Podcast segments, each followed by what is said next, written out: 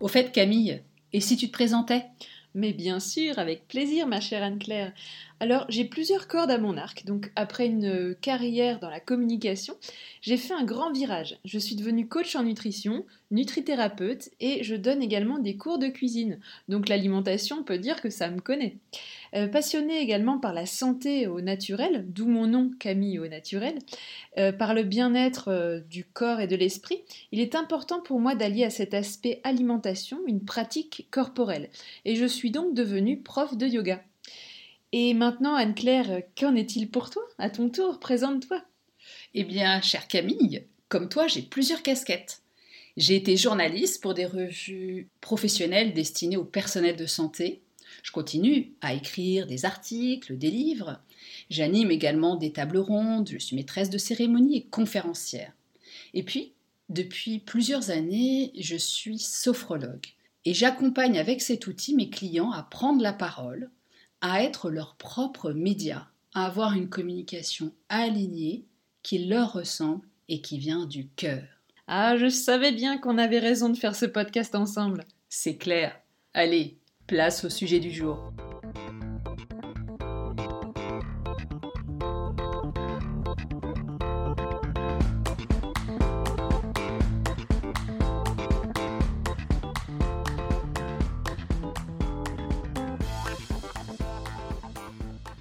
Bonjour à tous, donc nous allons continuer notre cycle sur l'apprentissage et aujourd'hui nous avons un nouvel interviewé, Yirka, que nous remercions chaleureusement d'avoir accepté notre invitation. Donc bonjour Yirka.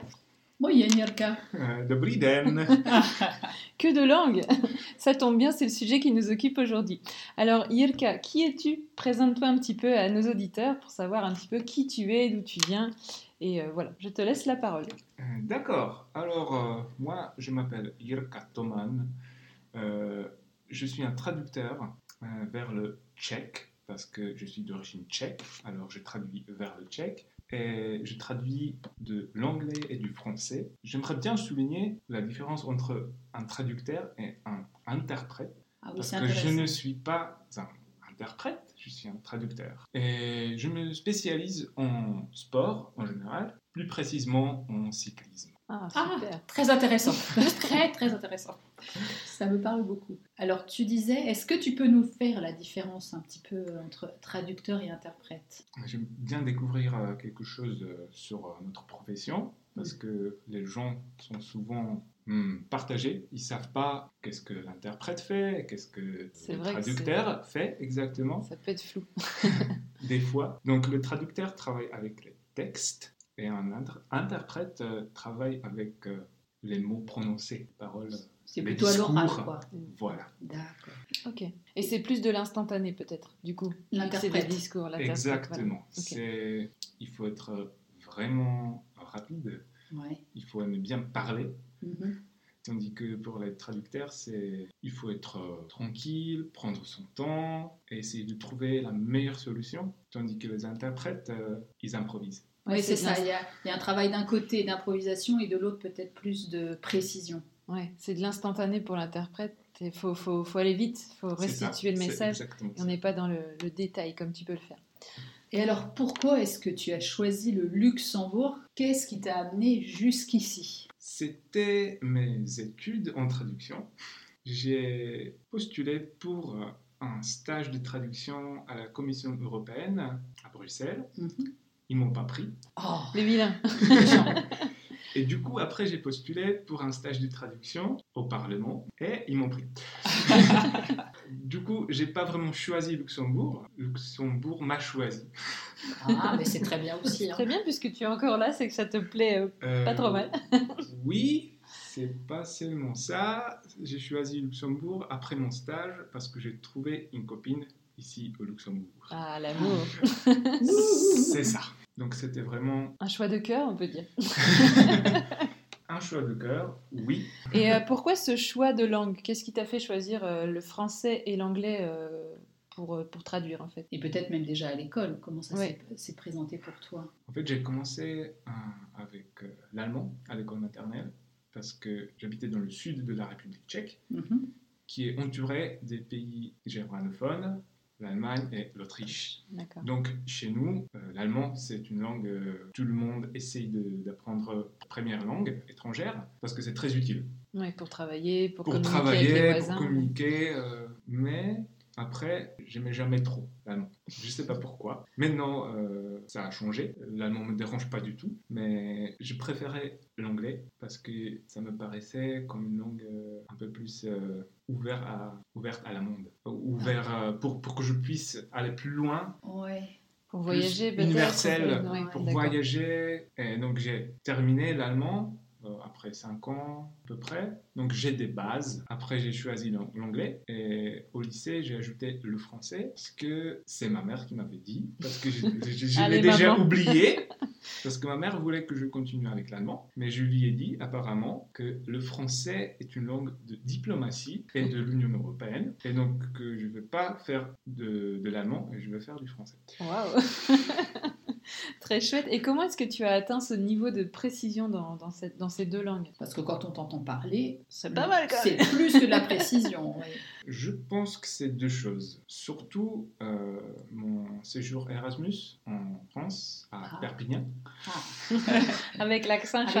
euh, C'est ça, et parce que j'ai passé un an à l'université de Ah oui, quand Perpignan. même. Chouette. Je pense que pour euh, apprendre une langue, c'est très, très, très, très important de faire un séjour dans un pays où on parle cette langue. Après, j'ai aussi une copine euh, française C'est sûr que qui ça aide. aide aussi dans une manière, parce que étant traducteur, je parle pas beaucoup au boulot. Ah bah oui, Ah oui. parce que tu écris plus. J'écris, j'écris beaucoup, je lis beaucoup aussi. Mhm. Et donc, pour moi, le français, je l'utilise qu'à la maison. Donc, si je dois parler euh, avec des, des gens qui sont pas la famille de la maison, euh, ça devient un peu plus difficile parce que euh, j'ai le français vraiment, disons, familier. Ouais. Et donc, des fois, j'ai- bien appris à la fac euh, comment parler correctement, proprement, avec tout ce qu'il faut pour un discours un peu plus euh, soutenu. Mais comme je parle tout le temps euh, en français familier maintenant, et j'ai pas l'occasion de parler vraiment avec des autres, Ouais. donc ça me fait un peu. Je pense à son temps des fois. D'accord, ok. Bon, Bon, euh, pour on l'instant, ne remarque pas. rien. Et nous sommes juste bluffés. C'est ça. On aimerait avoir ce niveau. Exactement. dans les deux langues que je parle, autres, même trois, j'aimerais avoir ce niveau-là. C'est clair. Et pour toi, est-ce que tu peux nous donner une définition du mot bilingue, justement? Bilingue. Donc pour moi, c'est quelqu'un qui a pas seulement la langue et vraiment la précision, Ouais. mais aussi vraiment la culture et les références culturelles. Mhm. Et la personne doit connaître vraiment les deux cultures. Donc pour moi, c'est pour moi être bilingue, c'est vraiment Comprendre les références de films, de Oui, oui, musique, de ce genre de choses. pour moi, c'est vraiment quelque chose que tu peux pas apprendre, tu dois devenir en fait. Ouais. Donc en Ouais. vivant dans le pays ou en... Soit en vivant dans le pays, soit en étant né Oui. dans une famille euh, dans notre pays. Oui, avec Oui, deux ou- cultures avec différentes. cultures différentes, ou voire trois, parce qu'il y a des papis, tout ça, qui peuvent. Ce qui est le cas de Luxembourg, euh, il y a des familles qui sont composées de quatre euh, nationalités, par exemple. C'est euh, c'est très facile de devenir euh, bi, tri, euh, Quadrilingue. quadrilingue. C'est vrai. Parfois, il faut jongler avec les mots en français. Quadrilingue. Justement, en parlant de ça, euh, je- j'entends parfaitement ce que tu dis pour avoir moi-même vécu cette expérience d'avoir appris l'anglais à l'école, de m'être retrouvée euh, au niveau euh, universitaire à ne pas pouvoir entrer dans certaines écoles de journalisme euh, auxquelles j'aspirais parce que mon niveau d'anglais n'était pas suffisant, ce qui m'a vraiment frustrée et je suis partie vivre aux États-Unis. Et là, ce que tu dis, ça s'est vraiment révélé très rapidement. C'était d'une part que d'être plongé dans un univers d'une autre langue, ben, le cerveau, il fait tout de suite les connexions de tout ce qu'on a appris à l'école. Et ce ressenti de la culture qui est vraiment spécifique et qu'on ne peut jamais vivre autrement que tant qu'on ne s'est pas euh, plongé dedans. Alors du coup, la question qui me vient, c'est est-ce que toi, tu as pu, euh, en voyageant, en t'installant euh, ici, percevoir ces différences de culture et, comment on pourrait dire, comment est-ce qu'on peut entrer en, en contact, en lien vraiment avec quelqu'un qui parle autre chose, une autre langue? Je parle pas uniquement techniquement, je parle, Mhm. je parle vraiment uni- humainement. Je pense que c'est surtout la volonté de partir dans un autre pays. Et après, parce que la langue, c'est pas seulement les paroles, les mots, c'est aussi, comme on avait dit, la culture, mais aussi les gestes, le comportement et beaucoup be- beaucoup d'autres choses que, comme tu l'avais dit, on peut pas apprendre à l'école, à la fac. C'est, il faut voir les gens, comment ils réagissent et après, si on se met euh, à leur place un peu, parce que comme ça, on commence à comprendre comment ils marchent, comment ils vivent, et c'est vraiment la vie avec la langue. Juste un exemple avec les baguettes. Lesquels Avec quelle les baguette baguettes françaises, Ah. plus exactement. Parce que chez nous, ça n'existe pas en République tchèque. Mhm. Baguette, baguette, c'est quelque chose, on a du pain. Pour nous, là-bas, c'est du pain, comme ça. Pour euh, les autres, pour les Français, c'est les baguettes. Et pour moi, c'est vraiment le symbole de, de la culture. Et que tout le monde me disait à la fac que oui, les Français et les baguettes et beaucoup d'autres choses, mais j'avais l'impression que ça, ça, ça entrait dans le cerveau et ça partait euh, de l'autre- côté, euh, par l'autre oreille. Mais quand j'ai vu vraiment les Français queue. des baguettes, faire la queue, des dimanche. baguettes comme ça, et Là, des Vraiment. petites baguettes dans les bras. et vraiment Tu dis, il voir y a un truc avec la baguette. voilà, c'est exactement. Et c'est juste un exemple, mais ça, je pense qu'on peut généraliser à toutes les différences culturelles. Si on, si on est capable d'aller dans un autre, autre pays et voir comment les gens font, il y a vraiment des connexions qui se forment. Et ce qui nous permet aussi de comprendre pas seulement les gens, mais leur culture. Alors devenir un peu plus, euh, aussi un peu plus précis Oui, en langue. dans le langage, bien sûr. Parce que comme ça, on, on gagne beaucoup de, En authenticité, enfin En flexibilité ouais, aussi, peut-être, ouais. En, en- Flexibilité. en subtilité, en précision. Ouais. Aussi, parce que les subtilités, euh, c'est quelque chose que... C'est Ce pas que- évident à, à acquérir en fait finalement. Ouais. Ce que tu évoques pour la baguette, j'en parlais juste avant qu'on enregistre le podcast, j'ai l'ai vécu d'une autre manière à, à- à travers ma fille aînée quand on est arrivé à Luxembourg, qui était donc scolarisée en luxembourgeois et euh, alphabétisée en allemand, sachant qu'elle venait d'un pays et de parents 100% francophones, c'était pas évident. Et on s'est heurté euh, au moment d'apprendre les mathématiques. Nous, en tant que Français, on suivait beaucoup nos enfants à l'école, on les aidait beaucoup. Et euh, son papa était très fort en mathématiques. Et on parle donc vraiment de l'apprentissage de base. Et au début, il ne comprenait pas comment est-ce qu'on pouvait lui enseigner les mathématiques de cette manière. Jusqu'à ce qu'on, nous, on se rende compte qu'effectivement, en allemand ou en luxembourgeois, on dit 2, 20, on ne dit pas 22. Et que du coup, naturellement, on ne peut pas apprendre à compter de la même manière. C'est un autre exemple qui permet de, de refléter euh, une culture. C'est vrai, mais c'est comme au Japon ou dans les pays où il y a des gestes à faire. Si on les fait pas, ben, on passe un peu pour quelqu'un de peut-être un but de sa personne ou alors euh, qui fait. Ben, des- parfois c'est des fautes graves. Il faut donner au Japon sa carte de visite avec des deux mains ou des choses comme ça, je crois. Et si on le fait pas, ben, c'est un peu un manquement finalement. C'est un incivisme presque. Enfin, c'est vrai que tant qu'on connaît pas toutes ces subtilités, qu'on les a pas vécues, ben, c'est dur de se sentir vraiment, enfin de se sentir de la, comment, vraiment totalement intégré. Et est-ce que un jour on peut être vraiment intégré finalement aussi dans, dans un pays qui n'est pas le sien? C'est une vraie question. Qu'est-ce que tu en penses Ouais. Je pense que ça dépend de la personnalité. Et si je considère moi, je pense que je ne peux pas devenir, euh, disons, français ni luxembourgeois pour le moment, parce que je veux vraiment garder mon aspect tchèque. bah oui, les racines. Je dis pas qu'on peut pas euh, vraiment euh, accepter certaines choses ou prendre des choses d'une culture, par exemple le fromage. J'ai changé mes habitudes. euh, je, je suis vraiment très fromage maintenant parce que je vis avec une française. Donc Ah. en général, Et avec un petit bout de baguette, voilà. c'est encore meilleur. C'est excellent. Mais par exemple, je suis pas assez tchèque pour les tchèques parce que je bois pas de bière. Ah. Ce qui est très intéressant parce que si je, si je vais quelque part et il y a des étrangers, France, en Belgique, peu importe, Luxembourg, si je dis à quelqu'un que je connais pas que je suis tchèque et tout de suite commence à parler, il, il commence tout de suite à parler euh, de la bière. Est-ce que tu bois de la bière? Non. Ah bah j'ignorais ce lien entre la Belgique et vous. Et après, après il dit, euh, t'es tchèque T'es sûr? C'est comme le français qui ne mange pas de baguette. C'est ça. Ou de fromage. Il y en- a, Et il y en a. mais c'est pas vraiment la culture. C'est moins fréquent. c'est moins fréquent, oui. Mais si je peux encore euh, dire quelque chose sur l'apprentissage de la langue, c'est euh, comme avec les exemples de- du chinois, du japonais, juste et surtout euh, comment on apprend euh, en, allemand ou en français la maths. Donc moi j'étais, comme j'ai fait mes, études aussi en France, j'ai passé un an à Perpignan, et j'étais très surpris par euh, les tests et par les périodes d'examen parce que tout était à l'écrit. Tandis que chez nous, on faisait beaucoup de Ah, c'est intéressant ça. C'était vraiment quelque chose. Radicalement on, on galérait parce qu'on n'était pas habitué à écrire euh, Des vraiment dissertations. des euh, dissertations sur un. et donc chez nous, on pouvait parler, on échangeait un peu. Donc euh, c'était vraiment différent. L'approche est vraiment différente.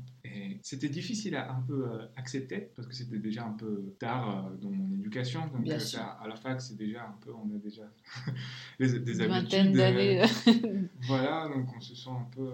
Donc c'était très intéressant de voir. Et je pense qu'en comprenant les différences culturelles, on peut mieux comprendre les autres en général. Et mieux comprendre peut-être aussi pourquoi l'apprentissage des langues notamment est plus difficile dans certains pays. Par exemple en France, c'est vrai qu'on va pas se cacher, on n'est pas les- enfin c'est pas euh, ce, c'est pas en France qu'on apprend peut-être de la, meilleure des manières les langues, et que dans un pays euh, comme la République tchèque par exemple, le fait d'être beaucoup plus à l'oral, ça va peut-être faciliter cet apprentissage. C'est possible.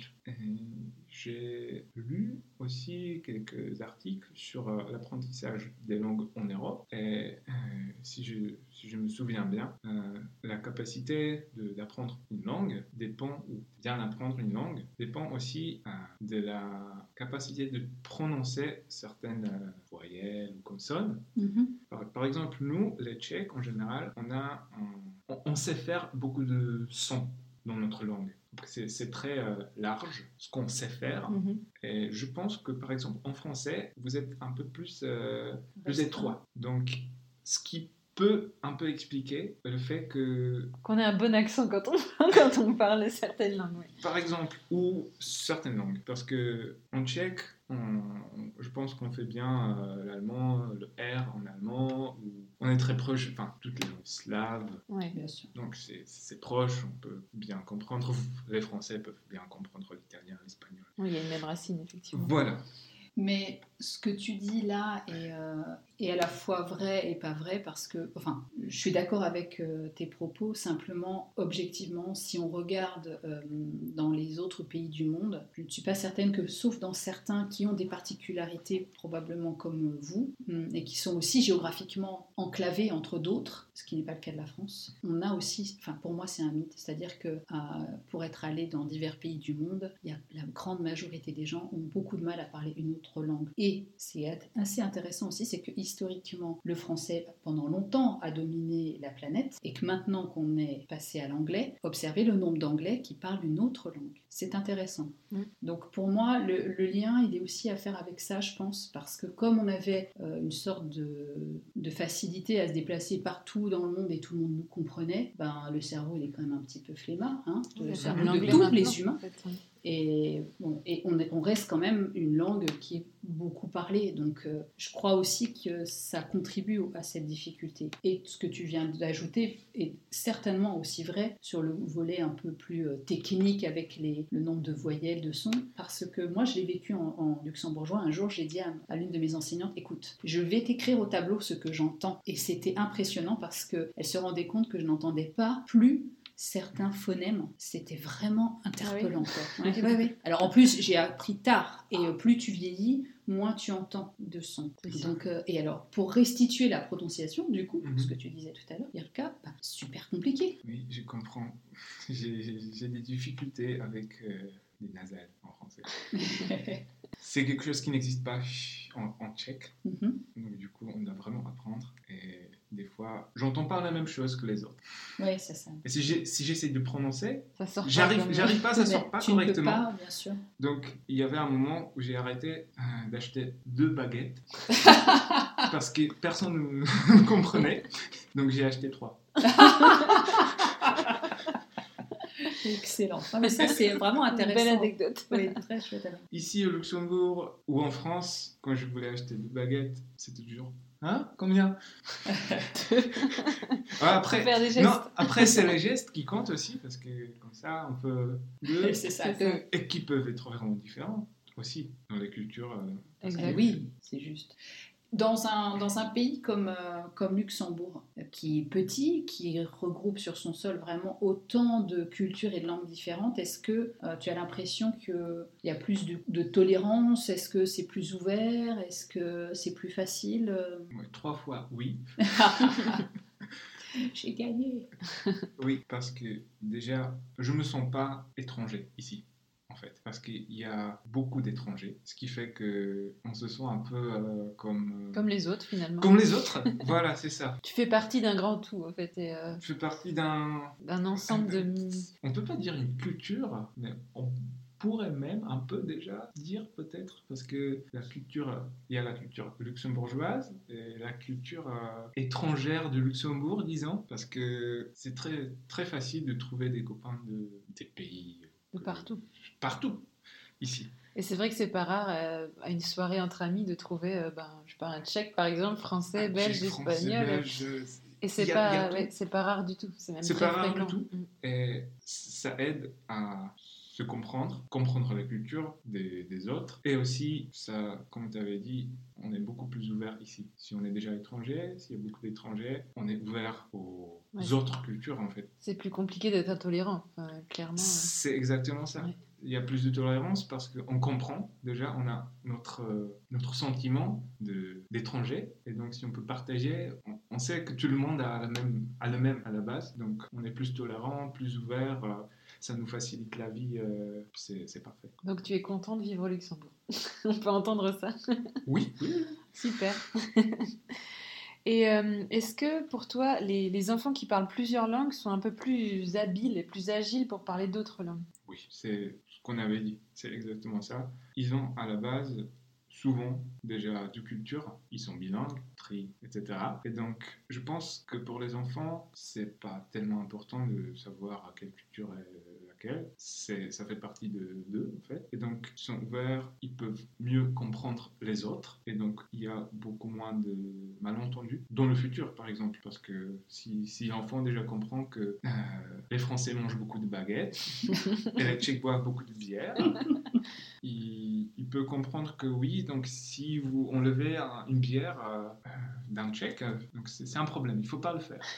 Par exemple, donc il y a moins de malentendus euh, si cet enfant va en République tchèque et il comprend comment il faut se comporter, donc il y a moins malentendus, tolérance. Mm. beaucoup plus tolérant et beaucoup plus d'ouverture. Moins de racisme aussi, ça passe aussi par. Exactement, Mm. c'est- tout ça. Plus d'ouverture, euh, plus on connaît de culture, mieux c'est parce qu'on peut mieux arriver à vivre ensemble. Ouais, mieux appré- appréhender son voisin. ouais. C'est ça. C'est, je pense que Luxembourg est l'endroit parfait pour euh, apprendre comment être euh, tolérant et ouvert. Civique, ouais. C'est un chouette terrain de jeu, effectivement. C'est ça. Yirka, le mot de la fin. Si tu voulais ajouter quelque chose par rapport à ce thème de l'apprentissage de la langue spécifiquement, qu'est-ce que tu aurais envie de nous partager? Hmm. Ou de proposer à nos auditeurs, euh, ou de suggérer Je pense que pour l'apprentissage euh, de la langue, il est très important d'apprendre pas seulement la langue comme telle, mais se rendre compte que c'est vraiment aussi la culture, les gestes et tout ce qui est autour, autour de cette langue. Et pour ça, il faut vraiment partir à l'étranger. Ou trouver un pays comme Luxembourg où on a beaucoup de culture euh, au même endroit et apprendre, apprendre, apprendre, et c'est tout. Super. Et en off, tu nous parlais de, de- d'Astérix. Pardon. Est-ce que, tu, est-ce que tu peux nous en dire deux mots? Parce que c'est quelque chose que tu as pu euh, étudier. Tu nous disais ça tout à l'heure. Oui bah, En fait, j'ai fait une analyse de la traduction d'une bande dessinée, d'un album, Astérix chez les Pictes, euh, et sa traduction en, en tchèque. Mhm. Donc, Ce que j'ai découvert, ce que j'ai déjà dit un peu, c'est il y a dans l'Astérix, il y a beaucoup de jeux de mots, beaucoup de références culturelles, beaucoup de caricatures aussi, beaucoup de gestes. En fait, les images. Il y a beaucoup d'images, bien sûr. Et donc, les images, dans une bande dessinée, on ne peut pas les traduire. Les images restent. Et donc, si les images restent, euh, il y a toujours quelque chose qui se perd parce que, euh, par exemple, quand un Français fait ça, Donc le geste près de... le geste. Pour dire ras-le-bol. Aïe, aïe, aïe, aïe, aïe. Le tchèque euh, comprend pas. On l'utilise pas. D'accord. Pour nous, pour moi, ça veut rien dire. Ça, c'est intéressant. Ou quand un enfant fait ça, Donc le pouce levé euh, devant soi. c'est ça. Ça veut dire que. C'est pense- top quoi. C'est- Soit c'est top, et après il y avait, il y avait pas un- une chose avec un, un jeu d'enfant où il faut le pouce et ça suffit ou Alors ça ne me parle pas trop. pas trop. Attention, ouais, il y a des références qui sont peut-être un peu anciennes. Ouais, ouais, peut-être Aussi. aussi. ouais. Mais déjà, juste les gestes qu'on peut pas traduire sont. hmm, Ouais, en disant sur. euh, Il, sur il faut expliquer autrement, Mhm. mais dans une bande dessinée, on peut pas. Donc, des fois, on peut substituer par quelque chose qui est connu en République tchèque, en, en tchèque, et faire une référence à quelque chose qui, est, Qui ne voudra rien dire en français, mais qui parle ça. euh, au, qui, au- qui au parle peuple au, au tchèque. public tchèque. D'accord. Ce qui est, euh, ce que tu dis là est vraiment passionnant parce que quand on entend dire que notamment cette bande dessinée a été traduite dans je ne sais pas combien de langues, à chaque fois il a fallu S'arracher les voilà, cheveux et pour réinventer euh, presque la roue. Enfin, Voilà. c'est très difficile. Ça nous semble finalement un exercice très simple de traduire les mots, mais comme tu viens de le dire, et ça c'est pas forcément évident de s'en rendre compte, Ouais, les gestes. notamment sur, enfin, et particulièrement sur la bande dessinée, c'est plus subtil et plus précis que ça finalement. C'est pour ça qu'en plongée, en fait, il y a des gestes internationaux pour dire euh, pudeur, euh, stop, etc. Sinon, personne ne se comprendrait sous l'eau. Ça pourrait mener à des petits soucis. Le morse, il faut en venir au morse. C'est ça, C'est un peu ça. Eh bien, super, c'était c'était très intéressant de partager avec toi, Yerka, c'est tout ton vécu et ton expérience ici euh, au Luxembourg en tant que tchèque. Merci beaucoup. Merci Irka et n'hésitez pas à aller regarder donc les bandes dessinées Astérix et Obélix dans votre langue, dans la langue d'origine. Faites- Amusez-vous à faire les comparaisons, euh, ce sera vraiment euh, très euh, enrichissant pour chacun d'entre vous. Merci Irka. Merci à vous pour l'invitation. C'était un vrai plaisir. plaisir. Et à très bientôt. Et puis, sans vouloir copier tous les podcasteurs, merci de faire le nécessaire pour qu'un plus grand nombre connaisse ACAM, Le podcast en duo, Made in Luxembourg, léger qui picote. et donne envie de changer. Alors on like, on partage. On commente, faites-vous plaisir Et si vous avez euh, des suggestions, ce sera vraiment avec grand plaisir que nous les lirons. et que nous en tiendrons compte parce que ce podcast, c'est notre canal pour nous exprimer, mais c'est le, vôtre également. À très vite pour notre prochain épisode. À bientôt